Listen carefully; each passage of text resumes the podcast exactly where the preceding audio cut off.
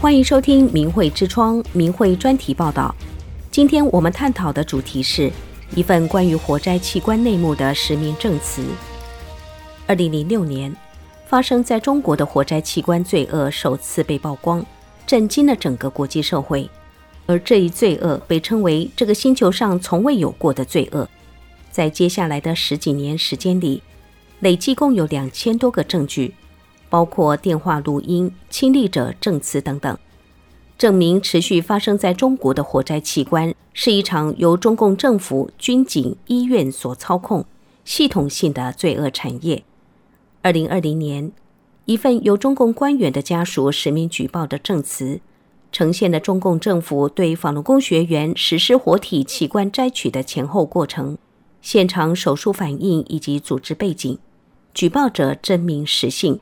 举报过程详实，这份证词犹如一颗重磅炸弹，引起了广泛震动。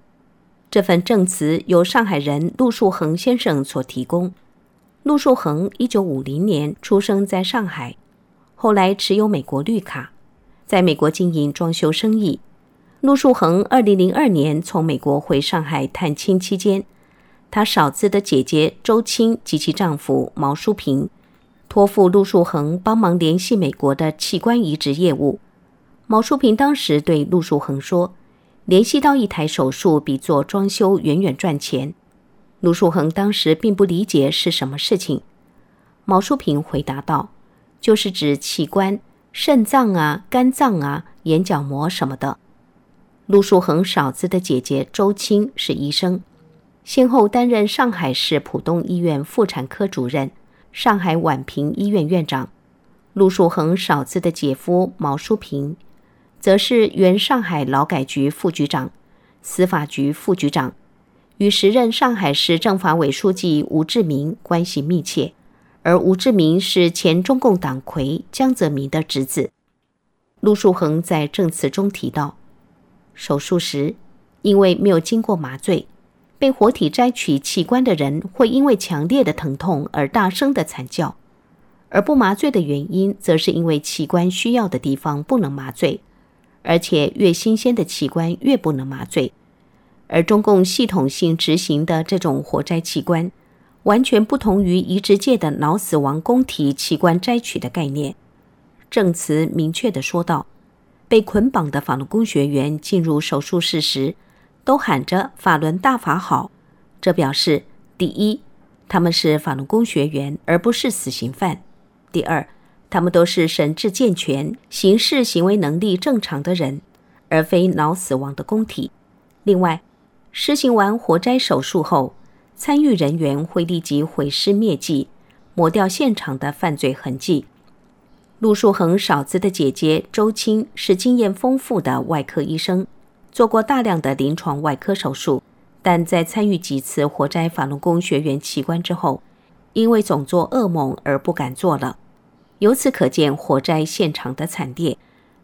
而关于火灾器官这项恶行产业化条链式的运作，周青二零零二年做火灾器官时，并不是在他公职的上海市浦东医院，而是去了武警上海总队医院。可武警上海总队医院从来没有出现在中共公布的获准开展人体器官移植的名单中，但武警上海总队医院2004年还被中共评选为首批全国百姓放心示范医院。这指向了中共军警系统的医院，无论这些医院有没有器官移植资格，都很可能系统地参与了火灾罪行。火灾器官在中共内部也是一个不能说的秘密。那么毛淑平是怎么参与进去的呢？原来在江泽民掌权时期，大搞逆淘汰，就是所谓的迫害才上位，迫害不积极者就会被取消晋升资格。而毛淑平在江泽民最为重视的迫害法轮功的运动中积极表现自己，因此获取了上海司法系统的高官职位。接着，他获得江泽民侄子吴志明的信任。进而了解到许多机密内情，最终堕落为江泽民活摘法轮功学员器官罪恶团伙的重要成员。毛淑平不择手段赚黑心钱，直接安排妻子周青去武警医院操刀活摘法轮功学员器官，还唆使亲戚陆树恒在美国拉客户去上海做器官移植。而因为希望陆树恒在美国拉客户去上海做器官移植，毛淑萍等人告诉了陆树恒一些不为人知的火灾器官的内情。但在二零零六年，中共火灾法轮功学员器官曝光之后，周青和毛淑萍夫妇意识到出了问题，便威胁陆树恒不能说出去。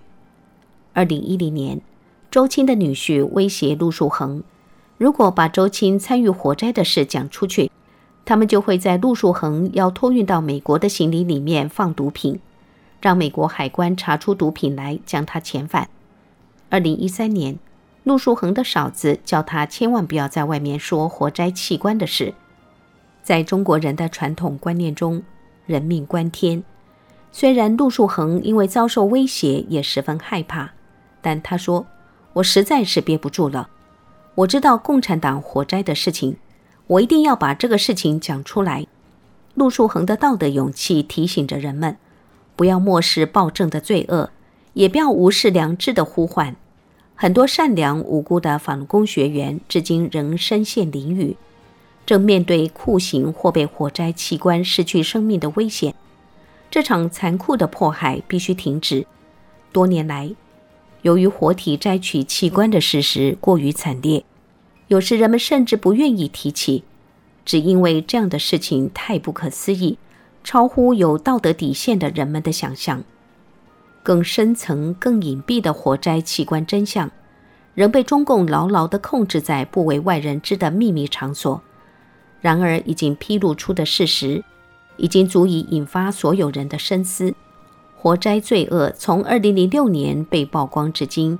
越来越多的国家都公开反对中共所犯下的反人类罪恶，而众多身在大陆的法轮功学员仍然面临着被火灾器官的危险。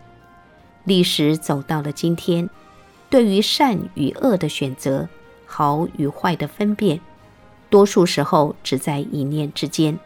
然而，这个选择却决定着每一个人是否能够走向未来。听众朋友。